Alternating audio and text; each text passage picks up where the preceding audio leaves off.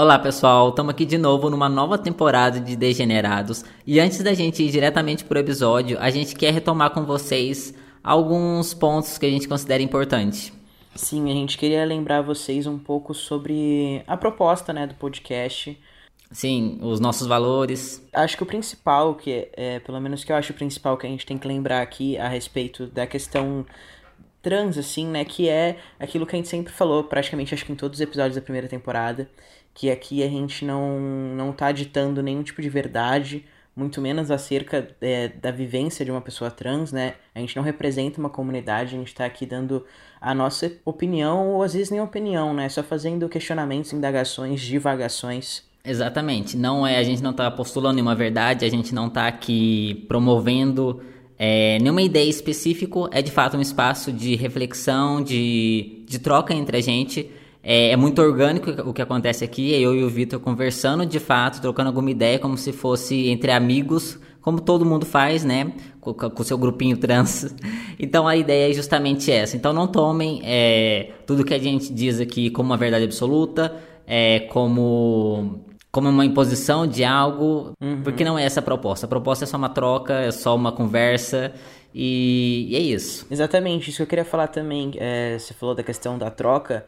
É, lembrar que a gente está sempre aberto a receber também uh, um feedback de vocês, a opinião de vocês, uma discussão, uma colocação sobre o episódio, sobre a temática do episódio lá no nosso Instagram, né? Arroba, podcast, é, arroba arroba degenerados.podcast. é, eu também esqueci por um segundo.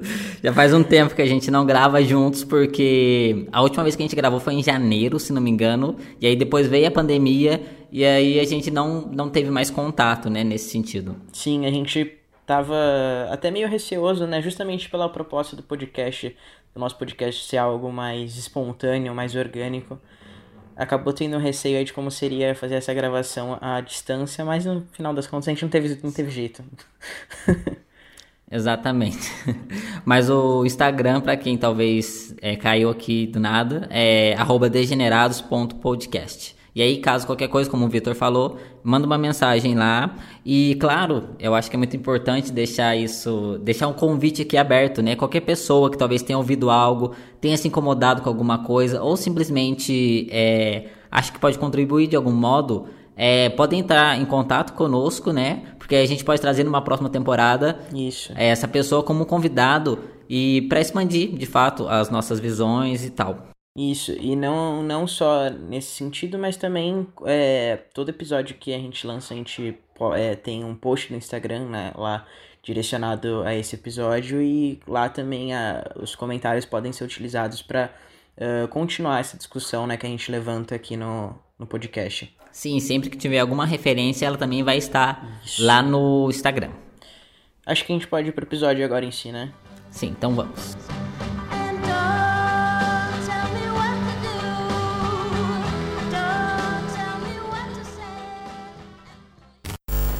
Bom, então sejam bem-vindos à segunda temporada dos Degenerados. Vamos ao áudio de hoje.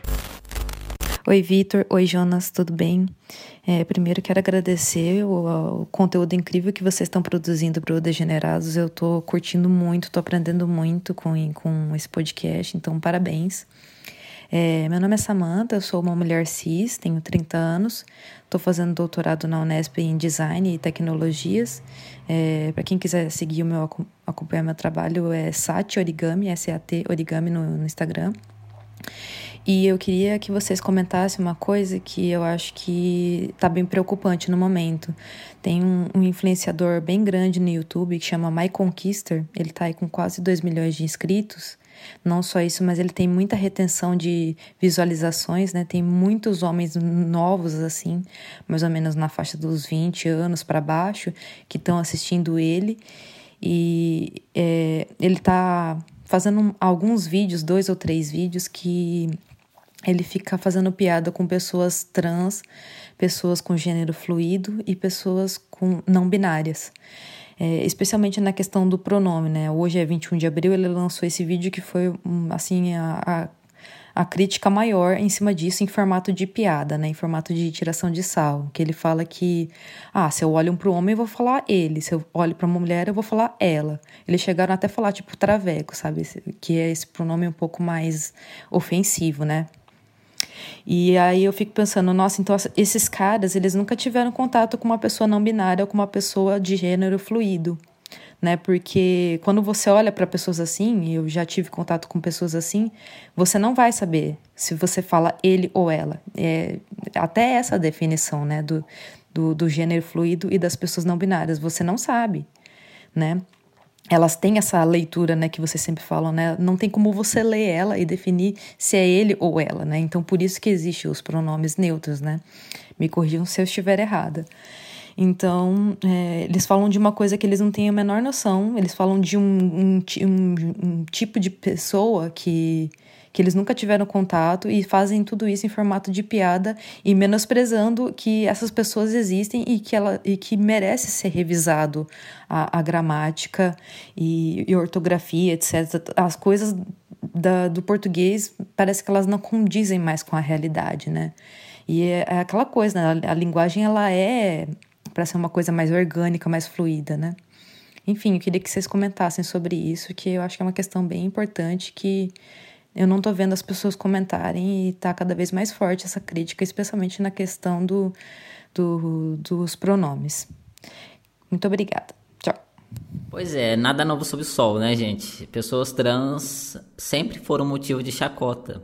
É, no caso, recentemente, mas para quem está ouvindo agora já vai ter um tempinho, eu fiz um vídeo no meu YouTube é, sobre a presença da transexualidade na TV aberta aqui no Brasil. Um vídeo maravilhoso, por sinal, só para registrar aqui. Ah, você assistiu? Maravilhoso, amigo. Eu amei. Todo mundo deve assistir. Quem não assistiu, vai lá assistir. Nesse vídeo, é, eu trago alguns exemplos né, de programas que a transexualidade está presente e, e, é muito comum as pessoas trans estarem presentes em programas de humor, uhum. né? A gente tem um, já um, um, histórico aí, né? Algum tempo, né? A gente tem a Zorro Total. Sim. A gente tem é, programa do Silvio Santos, é, a Praça é Nossa, enfim, quase todos os programas de humor sempre tinha a presença de uma pessoa trans. Então, não é incomum. De uma, de uma mulher trans, em geral, né? Ah, sim. sim, sempre é uma mulher trans. Tem esse detalhe. Uma mulher trans, uma travesti, enfim. Exatamente. E. O foco tá sempre mais nesse sentido, né?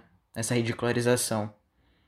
E sem, é, sem contar que é uma, é, uma, é uma figura muito estereotipada. Uhum. É uma figura extremamente. levada ao extremo. que Porque é, até a essa estética da personagem, ela já faz parte da chacota, né? Não é só uma, uma o que ela fala, não é a voz dela, só é a, a imagem. É né? caricata de um jeito pejorativo, né? A intenção. Exatamente. Tem, é muito caricato. É. E aí, e aí não só, né, em programas de humor. Em outros programas também é uma imagem que é muito explorada, porque é uma imagem que é ela é curiosa, né? E, e o curioso sempre desperta esse risinho, né? Ele é muito risível. E mesmo em. E aí, que nem eu tava falando, né? É, em programas como Caos de Família, é, embora não seja um programa necessariamente de humor, é um programa de auditório, mas as pessoas trans estão lá é, e sempre geram essa piada, né? Ainda que seja um assunto sério, é, é, é, é risível, né? É, já é um programa apelativo por si só, né? E aí quando entra nesse contexto, então. Sim, sim, exatamente. E eu até me recordo, né, do, do Silvio Santos. Eu tava na faculdade na época, é, que tava famoso aquele um programa dele que era tipo, falava se a pessoa tinha que adivinhar se era menino ou menina. Eu nunca acompanhei esse programa. Você assistiu? Não, nem, eu nem me recordo para falar a verdade. Com a graça de Deus. é, pois é, eu também não me lembro disso. Eu não faço ideia do que seja, mas eu sei que existia, porque quando eu estava na faculdade é, uh, e eu fazia os estágios né, de aula, é, eu me lembro das crianças brincando disso e fazendo chacota comigo nesse sentido, porque na época eu, eu não era, eu não tomava hormônio, mas eu tinha uma aparência muito andrógena. Então era sempre essa piadinha. Uhum. Então, é, não me admira nem um pouco é, esse cara fazer esse tipo de chacota. Porque a transexualidade é, está é, nesse domínio público, ela, ela para as pessoas é um, é um motivo de riso, né? Sim. É uma chacota. Total. E, e aí eu assisti o, o vídeo que ela falou desse cara. E assim, realmente é um vídeo muito desrespeitoso, transfóbico. E assim, o perfil, eu achei até curioso porque eu fui ver os comentários, tinha uma pessoa não binária lá comentando. É, e assim, o perfil desse cara em si, desse youtuber, é um, é um cara de zoação. Né? Ele não tá verdadeiramente preocupado com o que é politicamente correto. Né? É, ele já faz isso com esse intuito de receber views, né? E aí, como é um. É como se fosse uma discussão pública na internet, é, ele aborda isso com a maior naturalidade, como se realmente pudesse fazer chacota porque é uma piada e é isso. Eu acho também que, é, pensando num contexto assim de do alcance dessas pessoas, né? Ela comentou que, por exemplo, nesse caso, é uma pessoa que tem uh, muitos seguidores, que tem bastante interação, né? Tem engajamento. Uh, eu penso muito sobre como as pessoas comprarem essa, esse conteúdo, essa piada, também está muito relacionado à falta de, de visibilidade real, né? A falta de convivência dessas pessoas com pessoas trans de fato. Uh, que aí há uma sim. perpetuação do estereótipo, né? É, é o que elas conhecem. Ah, sim, sim. Tem a questão da falta de interesse também, mas também tem a questão de uma falta de convivência, e isso é reflexo da falta de pessoas trans no mercado de trabalho, na escola, concluindo a escola, né? Enfim, a falta de é, interação social, né? É, não interação social, mas a falta de pertencimento, né? Sim, eu acho que e é isso mesmo, porque parte desse desinteresse dele e aí, como é uma discussão que ganhou, é, extrapolou, né, até a, a, comunidade trans, não é uma, eu já não acho que a linguagem neutra é uma, é uma pauta que só fica entre nós. Eu acho que ela já, ela já saiu da nossa bolha, né, por assim dizer. É. Então, e as pessoas não estão preocupadas em entender de fato. Esse cara não está interessado em saber o que, que é linguagem neutra. Se você perguntar para ele, ele não vai saber te dizer o que, que é. Ah, não. Então, é só, é só usar essa discussão que existe para ganhar views, para tornar isso um conteúdo no seu canal. E aí, isso é um problema. Eu queria te fazer uma pergunta. Enquanto uma pessoa formada em letras, que eu, eu vi na. Acho que foi em Twitter, alguma Deve ser esse Twitter, né? Essas brigas assim, é sempre por lá. Vamos lá, como é que foi? Foi assim. Era um post de uma pessoa zoando, uh, não a linguagem neutra em si, mas alguns contextos e usos da linguagem neutra e fazendo uma crítica. E eu fiquei muito sem, sem entender, assim, qual era a minha opinião até sobre isso. A pessoa falava sobre muitas pessoas que usam linguagem neutra e que começam a colocar um neutro em coisas tipo objetos. Ah, sim, sim. Entende? Então, e aí essa pessoa falou, falando, tipo assim, que isso uh, ajudaria a deslegitimizar a questão. Uhum. Só que aí também eu já, fico, já fiquei me perguntando, tá, gente, mas a internet, né? A gente fala tanta coisa uh, errada gramaticalmente, na gramática que é aceita, né, socialmente. E aí, sabe, é, é confuso, né, a coisa. Ah, sim. Eu fiquei meio confuso.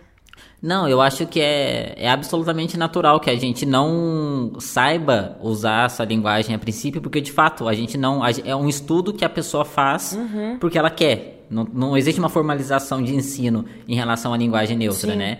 Então é, é óbvio que muita gente vai errar, não vai saber falar e vai começar a usar o neutro aonde não precisa. Essa questão de objetos é muito comum.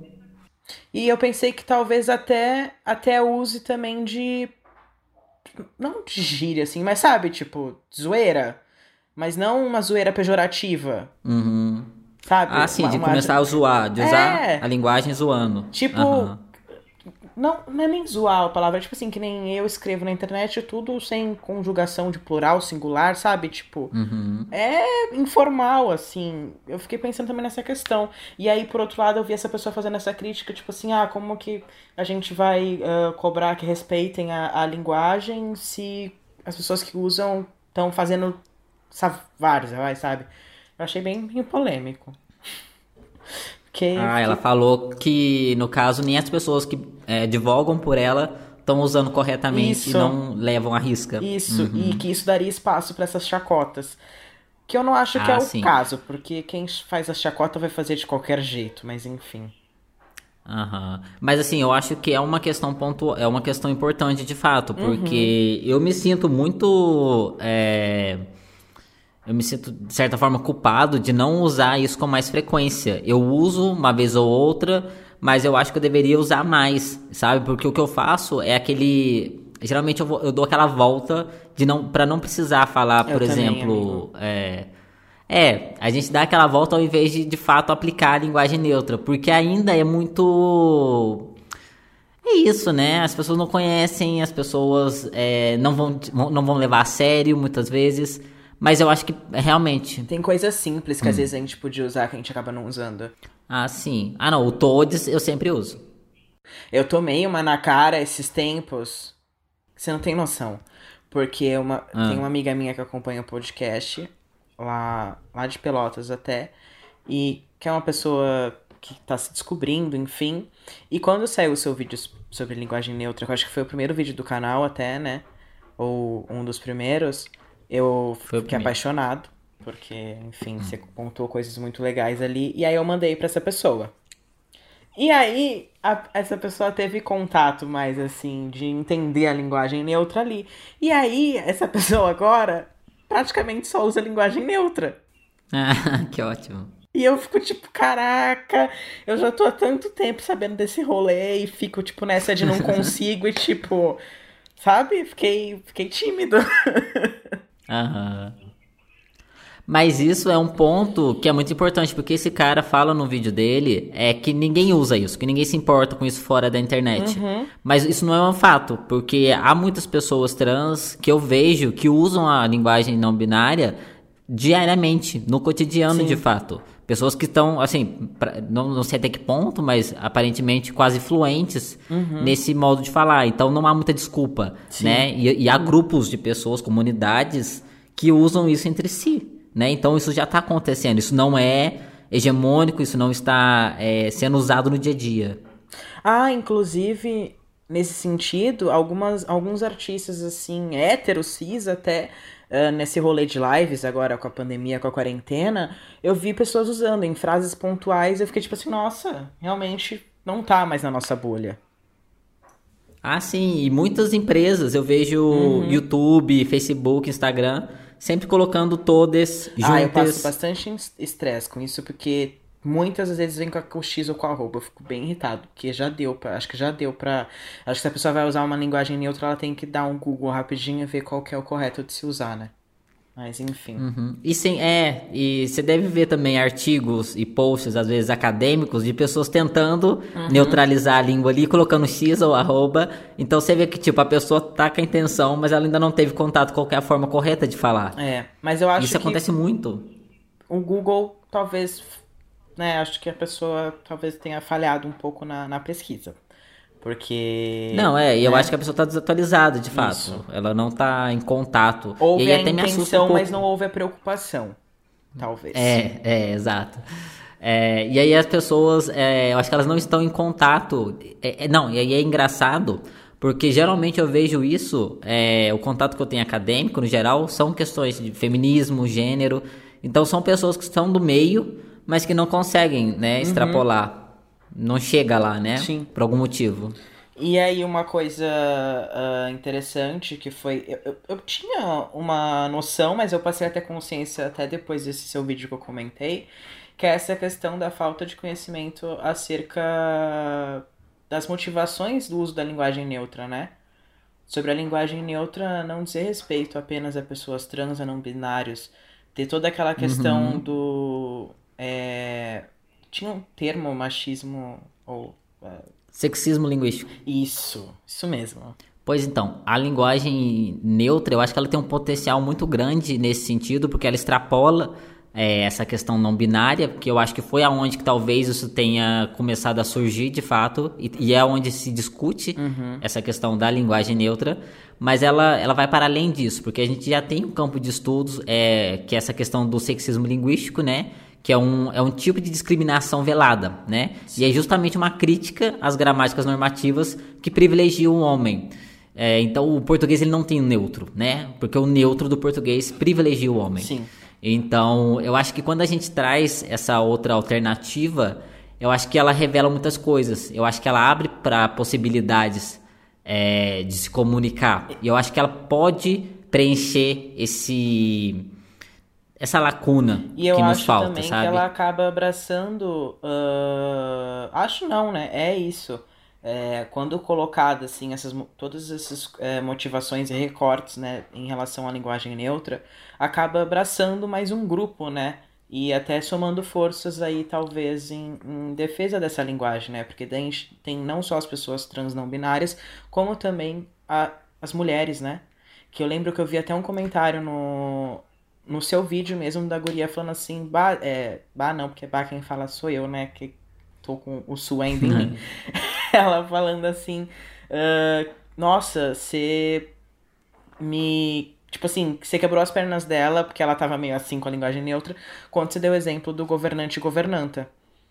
Que aí ela viu ah, como sim. era sexista, né? A linguagem que a gente tá habituado. Sim a gramática. É, e aí um, contra, um contraponto que pessoas sempre fazem, né? Algumas pessoas que estão um pouco mais em contato com essas discussões, é que tipo, ah, mas mudar a linguagem não vai mudar a estrutura da sociedade, não vai acabar com o machismo. É, e aí, realmente, né? Eu acho que ela não necessariamente vai implicar em uma mudança estrutural, né? Até porque é, eu não conheço, mas as pessoas que estudam dizem que já há outras línguas, parece que o russo é um exemplo, que possui o neutro. Uhum. E não por isso a Rússia é, uma, é um país menos machista. É, então não é, eu acho que não é muito por esse lado. É. É, tem um, no, nesse vídeo de linguagem neutra que eu fiz, eu, eu dou o exemplo lá, eu acho que ele está bem completo para quem quiser entender mais. Uhum. É, de que, tipo, não é sobre essa mudança de estrutural. Embora eu acredite que a, a língua ela, ela tem um, um, impacto muito grande nesse sentido, né? Porque é uma, não é só uma mudança de termo, não um sinônimo, uhum. né? É uma mudança de perspectiva, de fato. Então eu acho que isso altera, isso pode alterar muita coisa. Mas é isso, é você mostrar que existe uma outra possibilidade, né? A partir do momento que você fala todas, eu acho que esse estranhamento que muitas pessoas têm, ele justamente revela algumas coisas por ali, né? Por que, que todos é o, é o é o geral, né? Sendo que é um masculino. Então eu acho que ela tem muito potencial nesse sentido. Eu concordo com, você, com o que você falou, mas eu acho que essa questão do sexismo e dessa tentativa de quebra do sexismo em relação, por exemplo, né, a essas palavras, quando masculino, quando feminino, essa diferenciação do significado em si, eu acho que é muito importante para a gente perceber o quanto a estrutura é machista. E eu, eu o quanto tá infiltrado, sabe? Em coisas que passam batido por nós. E eu digo isso porque quantas palavras nos últimos anos que eu tenho descoberto constantemente, nunca param de aparecer palavras que são palavras racistas, que têm origem é, super pejorativa, né, relacionado uhum. a essa questão é, dos negros, da, escravi da escravidão aqui no Brasil e que eu não tinha nem noção. E a partir do momento que, que eu tive a, essa, esse conhecimento uh, e parei de. fui parando de usar, né? Uh, eu fui percebendo, assim, junto com todo o restante do contexto, o quanto a nossa sociedade é tipo, meu Deus do céu, é muito enraizada a coisa. É muito enraizada. Eu acho importante isso traz consciência. Eu acho que traz, traz consciência. Sim, a nossa a nossa sociedade é, e todas essas questões, né, racismo, LGBTfobia, uhum. é, capacitismo, isso está expresso na língua, né? E, e, como que a gente perpetua e a gente mal percebe, a gente fala e mal percebe, né? É, então, é, é assustador quando você vê. Tem coisas que uhum. é, é, foi tão enraizado o, a palavra vai tomando outro significado, assim, né? Mas é quando você vai ver lá a origem dela e você vê que faz sentido, mas estava tão fora do, do, do, seu contexto que você não percebeu. Mas a origem é uhum. é aquela, né? Não anula a origem. Não, exatamente, né? E aí eu acho que é um movimento natural que vai acontecer. Eu não acho que talvez a gente vá ver isso acontecendo, mas eu acho que é inevitável. A, a língua ela vai mudar também, né? Como uhum. ela já muda, como ela está mudando, é porque ela acompanha também essa consciência é humana, né? Ela é orgânica, né? E somos nós que mantemos uma língua viva. Sim. Então é inevitável essa mudança. Ainda que não seja é, esse o sistema gramatical que está sendo proposto. Ainda que no futuro, é, ainda que a, a, gente perceba que não, esse daqui não vai funcionar, isso não vai funcionar. É, ainda que não seja isso, mas alguma coisa vai acontecer e a língua vai mudar inevitavelmente. Por exemplo, uma coisa que eu, que eu já vi acontecer na prática, que aí foge dessa questão desse contexto não binário, né? Mais pra questão do sexismo é, nessas aulas online agora, eu tinha uma disciplina que eu fazia que só tinha eu de homem. Na verdade, tinha mais um guri, hum. só que nesse dia o guri não tava até. E a professora foi tratando o tempo todo no feminino, e às vezes ela colocava o feminino e Vitor, e às vezes só no feminino, sabe? E no começo ela falou, tipo, né? Somos todas aqui mulheres, tem o Vitor, então, né? Nada mais justo do que usar o feminino. Então já é uhum. uma coisa que já, já tá se tomando outra forma também, né? É, lógico que aí foge da, da questão do não binário. Ah, e uma coisa que eu queria comentar que eu esqueci, que eu pensei enquanto ouvi o áudio, que da primeira vez eu nem notei, é que nem é. ela falou assim que, que pessoas é, andrógenas, não binárias, enfim, é, costumam ter uma estética onde é, a pessoa que tá ali vendo não sabe se é ela ou ele, né? Ela colocou assim. Uhum. E eu acho que a grande questão aí que também a gente tem que destacar é que não é se é ela ou ele, né? Não é nenhum dos dois. E aí a importância da linguagem ah, sim, neutra. Sim. Que não é, não é pra também, ser um ou outro, é... né? Não é um ou outro. Não, e às vezes nem é pertinente se, se é ele ou se é ela no momento, né? Nem sempre é. Uhum. Eu acho que ele também é, funciona em momentos que você de fato você não consegue identificar. Porque essas pessoas andrógenas. É, e não só pessoas andrógenas, né? Mas, por exemplo, homens trans que não querem ou não tenham começado ainda a hormonização. Uhum. E aí você olha, você não sabe identificar se é um cara trans, se é uma, uma sapatona, uhum. é, se é. sei lá. Mas existe essa. Existe. abre essa brecha, né? E você tem como se. É uma possibilidade de não. De não ofender ninguém. Desrespeitar o gênero da outra pessoa, né? Assim, e aí é uma, é, seria uma forma de falar que seria acatada por todos. É, é só uma abordagem, né? Uma possível abordagem sem que você delimite já as coisas. E aí tudo isso que acontece também é, se dá porque toda essa questão não binária, pelo menos a discussão sobre isso, ela é recente, né? O, o não binário, né? É, ele já é uma discussão mais antiga, a gente sabe que há outras sociedades não dá pra gente traduzir simplesmente, falar ah, isso é não binário é, em tal época, em tal cultura, né? Isso seria errado, Sim. né? Historicamente é errado você falar isso, tem questões de anacronismo e tal. Mas não é uma questão nova, né? Isso sempre existiu. Então, mas a, discuss a discussão em si, ela é muito recente. É, a gente está tendo contato com isso agora e eu acho que talvez é, isso se passa, toda essa discussão se passa por conta disso também, das pessoas não acreditarem, achar que era chacota e aí essa questão toda não binária, ela, a discussão em si é muito recente. Ela não é, isso não é novo, né? A gente tem é, essa questão não binária já presente há alguns anos. É, não dá pra gente simplesmente traduzir e pegar culturas e épocas diferentes e falar que isso é não binário, porque é historicamente incorreto, seria um anacronismo. Mas a discussão em si é, é, é mais recente, né? Pelo menos a forma como a gente está tendo contato hoje.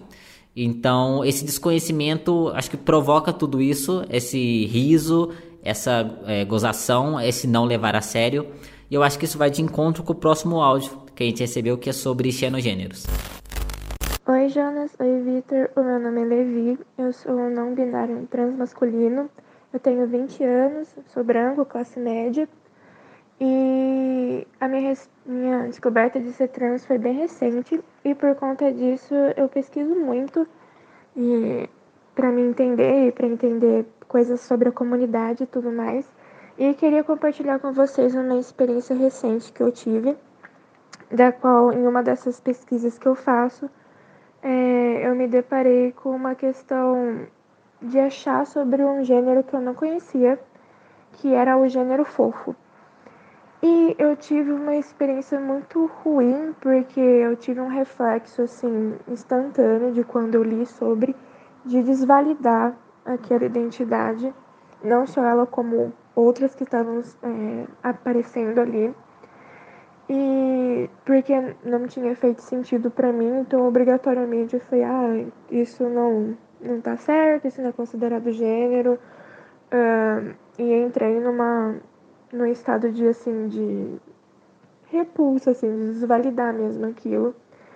E aí quando eu me dei conta do que eu tava fazendo foi muito assustador, né? Porque é, eu acredito que muitos trans, é, não, não binários e né, de outros gêneros se, é, sintam essa desvalidação também. Então, você reproduzir isso para para outras pessoas é muito assustador, porque obviamente a gente não quer sofrer isso. E aí eu queria comentar isso e propor uma reflexão, porque eu acho, eu achei muito difícil de lidar e até agora não sei direito o que eu deveria ter feito, o que eu devo fazer para propor, sei lá, um maior respeito, uma maior compreensão, porque não existem muitos parâmetros para você entender quando são é, questões novas, né? Questão, questões de gêneros recentes que a gente não tem é, registro, não tem, enfim, contato com pessoas que se considerem assim. Por exemplo, eu não conheço ninguém que se considere do gênero fofo. E é isso. Muito obrigada.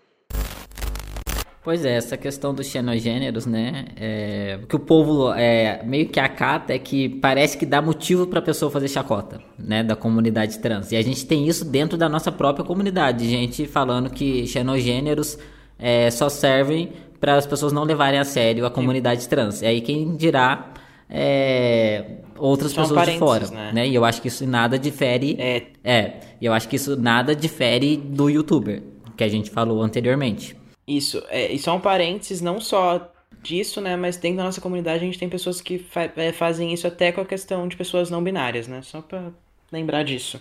Ah, sim. É, Já tá difícil é, ali. É, quem dirá xenogêneros, né? pois é, e aí eu acho que é importante a gente pontuar aqui, vocês é, que estão ouvindo, eu sei que vocês sabem, mas a gente precisa falar, é, que nenhum de nós aqui se identifica a partir desse termo, uhum. né? E infelizmente eu também não conheço ninguém que seja. Então, é, não levem como verdade o que a gente vai dizer aqui, né? Pesquisem mais, deem ouvido a essas pessoas para entender de fato qual é a perspectiva delas, né? E aí fica o convite também para alguém que se identifique, né, a partir dessa noção de xenogêneros, para vir aqui falar no Degenerados. E aí, caso a gente fale alguma coisa que esteja errada, é, a gente já pede desculpas é, e, e tenham em mente que talvez a gente fale alguma coisa que não faça sentido ou que não esteja, que não seja necessariamente isso. E só falar uma coisinha rapidinho, que o que, o que a gente fez em relação a isso foi dar uma pesquisada, né?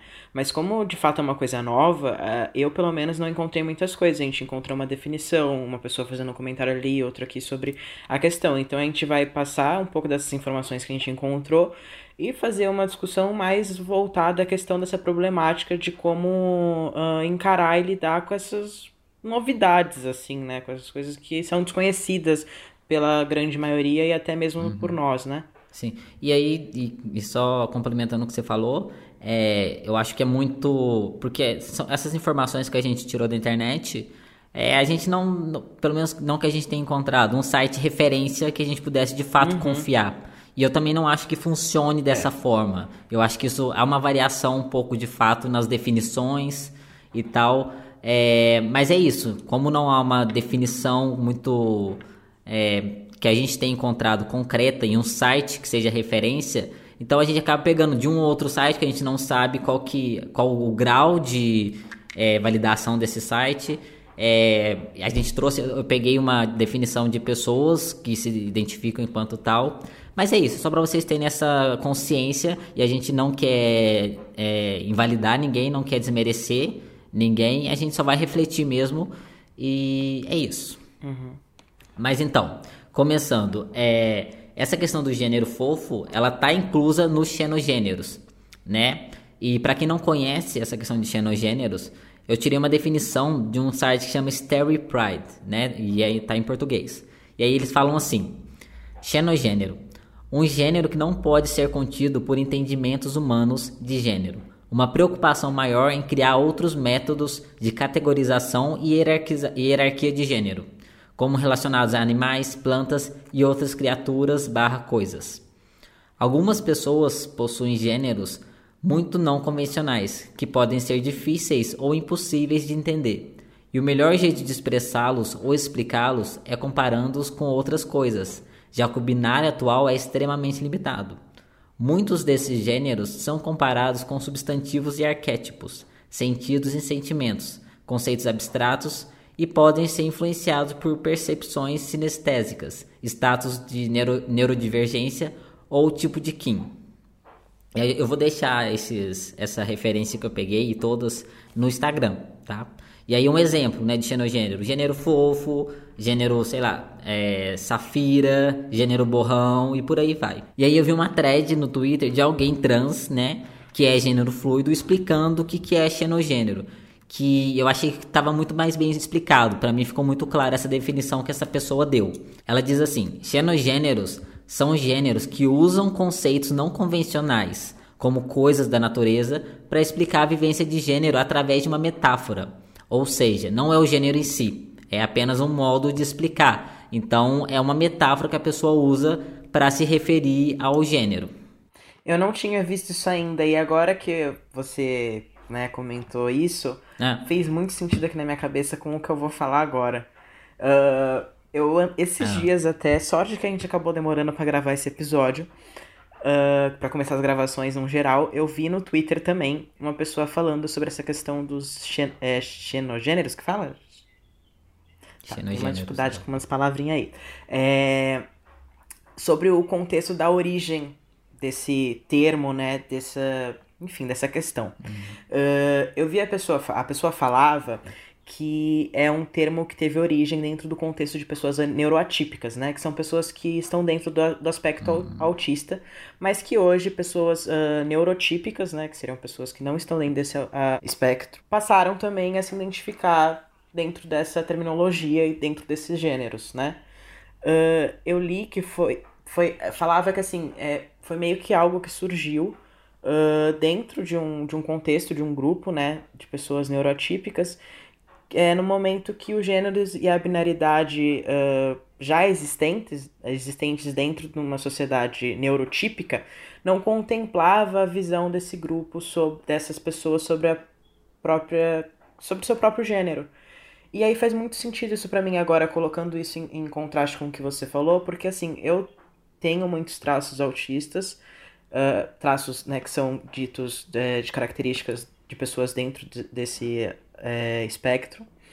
E eu até andei passando por uma pré-avaliação com uma psicóloga e ela confirmou isso. Agora tô numa fila de espera aí pra ver se. pra consultar com uma psiquiatra, enfim, pra ver se é o caso mesmo. Por uma questão, né, de me compreender um pouco melhor. Nessa questão, eu não me identifico, mas faz muito sentido, porque uh, pessoas neurotípicas uh, tendem, é, tendem não, né? Veem o mundo e muitas coisas do mundo de uma forma muito diferente de pessoas neurotípicas. É, é, é um contexto totalmente diferente. Então, de fato, muito provavelmente a forma como uh, a questão de gênero chega a essas pessoas não seja contemplada por esses gêneros que são usuais. E aí faz muito sentido para mim essa definição de ser uma metáfora que ajude a explicar uhum. o gênero dessa pessoa para quem tá de fora. Isso fez muito sentido para mim. Sim, é uma forma de você explicar. Porque aquela coisa, a gente tem, a gente tem essa questão, né, de que de fato, a gente tem esses dois gêneros binários, né, que são os é, socialmente legitimados, pelo menos é, na maior parte do mundo. É, e aí é claro, né, as pessoas elas, elas se relacionam, a gente tem esse aspecto social e esse aspecto individual. Uhum.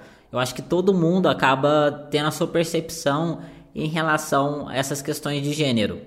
E eu não acho que se dá de forma uniforme, né? Isso não só vai variar conforme a cultura, a sociedade, como também numa questão individual e como ela vai é, pensar essa questão a partir das experiências delas e tal. E aí, de fato, eu acho que deve haver alguma questão, não sei, sabe, gente? Realmente não, é uma coisa que me foge do conhecimento e eu nunca Sim. pesquisei.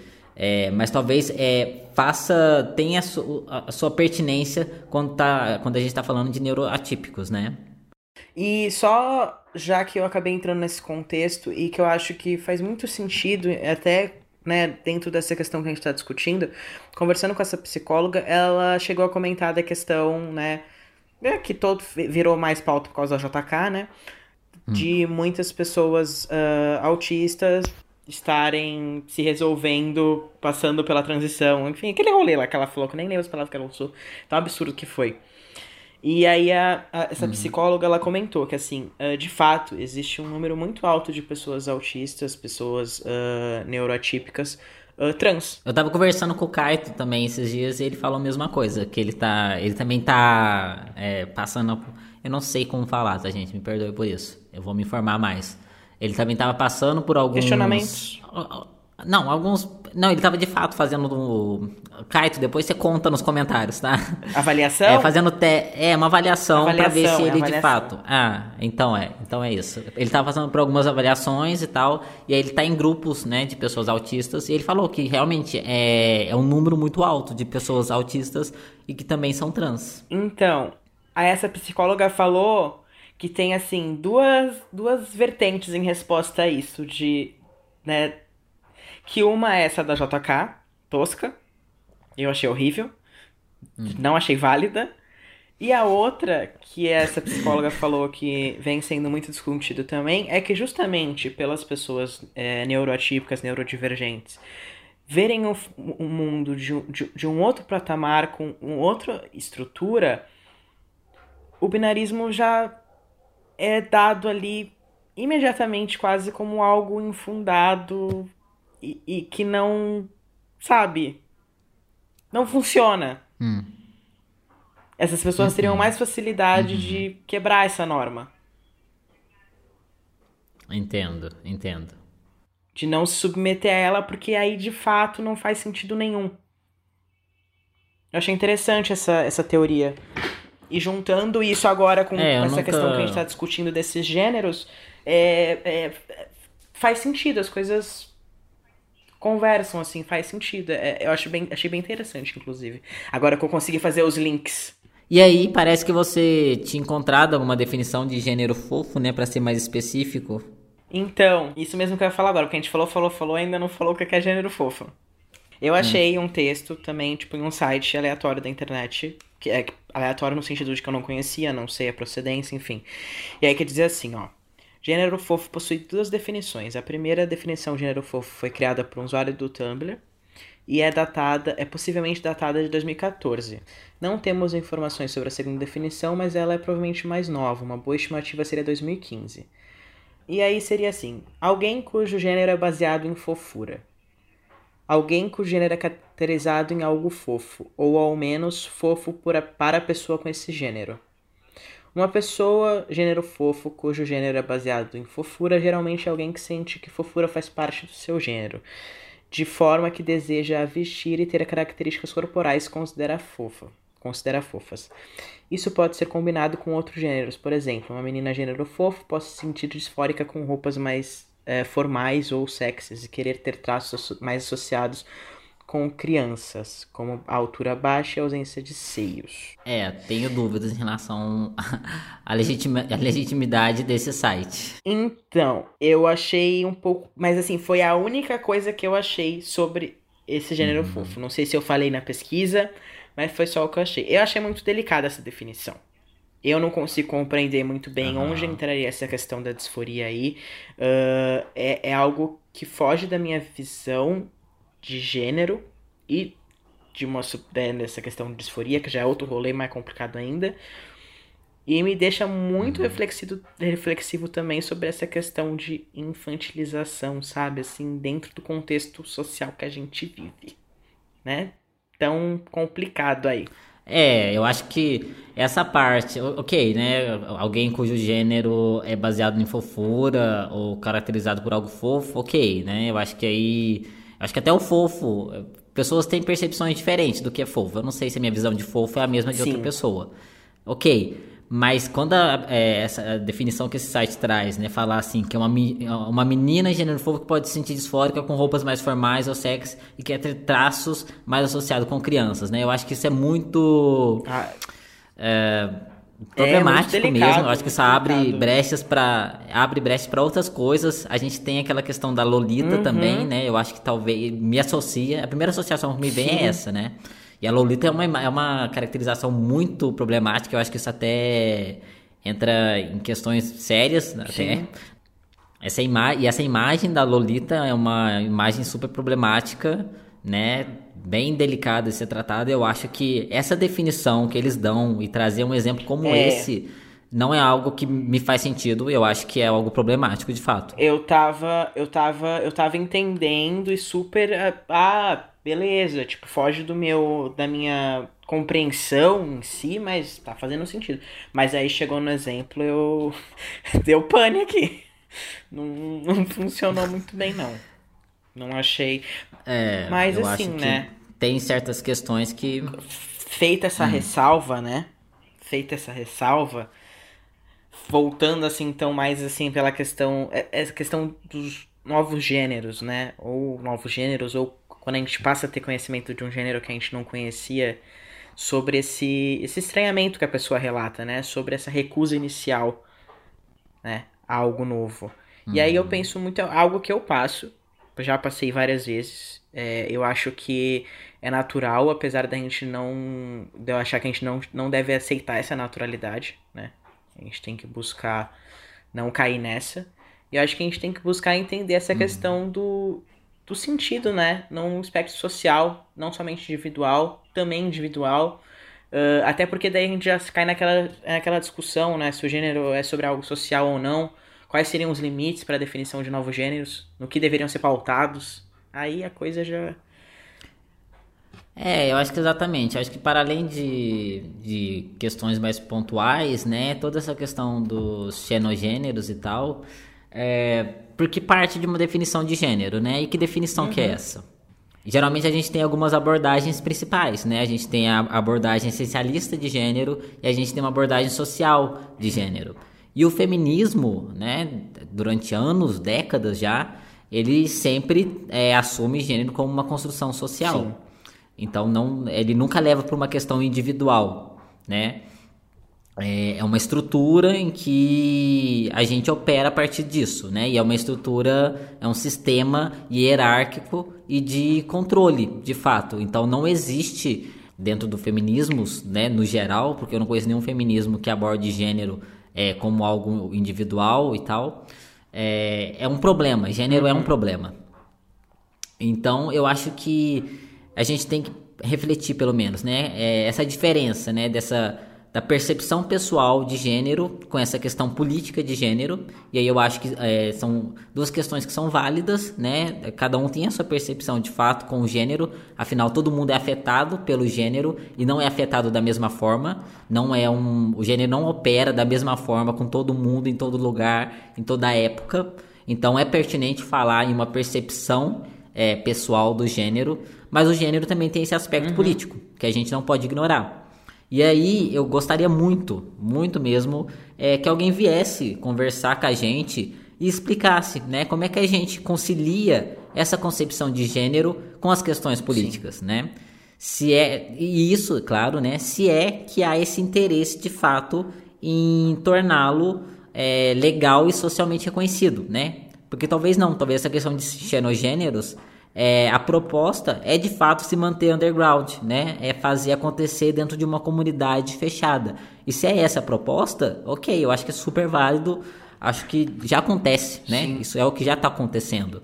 Mas eu gostaria muito de saber se há esse interesse em torná-lo é, legalmente reconhecido, socialmente reconhecido, porque quando a gente fala nesses termos, aí sim, aí entra uma questão política e aí entra todo esse diálogo que é preciso ser feito com o que já existe sobre gênero, né? Porque já existe é, milhares de textos, de livros discutindo questões de gênero, feminismo, e isso precisa estar conciliado de algum modo, né? Como é que isso se encaixa dentro dessas questões?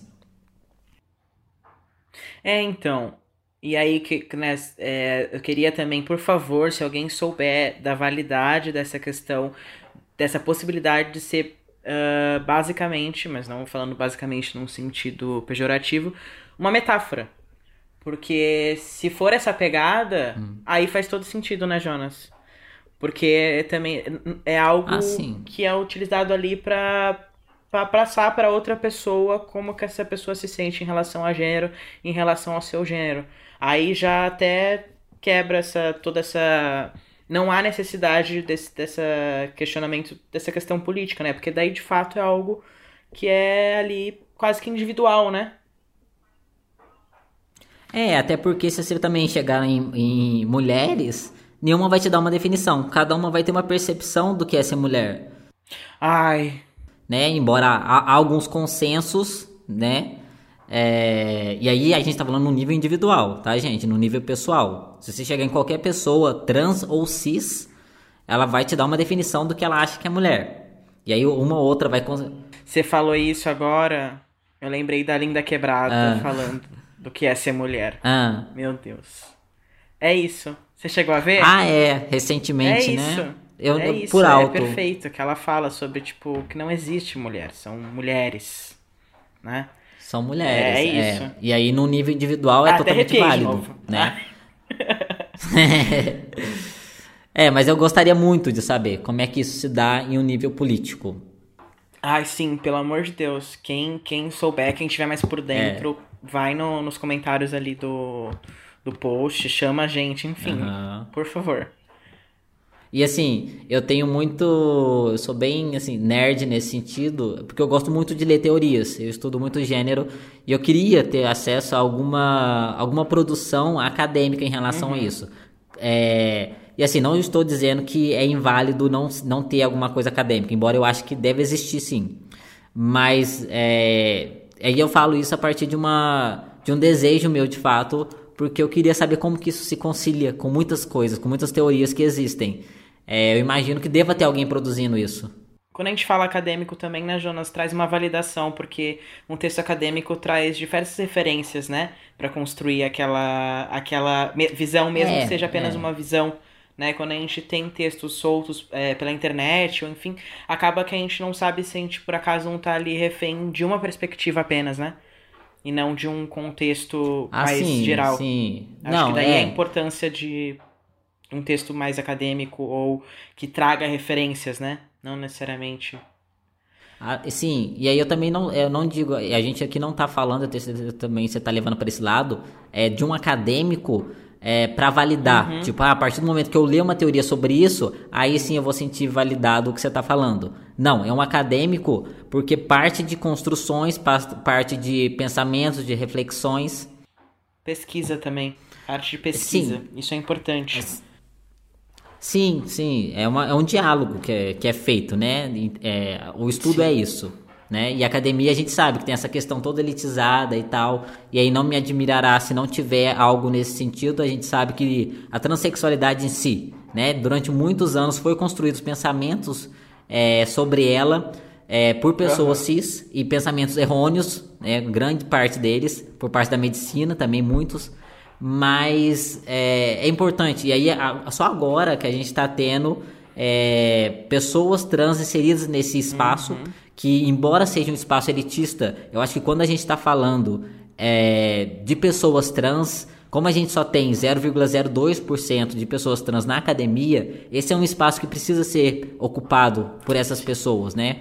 É, tendo em vista é, que é isso é o que é o que dita, né, a uhum. nossa vida atual. A gente não pode ignorar é, essa, essas questões, né? Porque é o nosso contexto atual, é o, é, o, é o que a gente vive no momento. Exato. Então é muito importante essa presença de pessoas trans na academia também, levando para esse lado, né? Porque, claro, há várias ressalvas em relação à academia muito. e tudo, e a gente está consciente disso. Tá, então eu acho que é isso, né, sobre esse tema. E antes da gente encerrar, eu só queria fazer um comentário aqui, só aqui, ao vivo, né?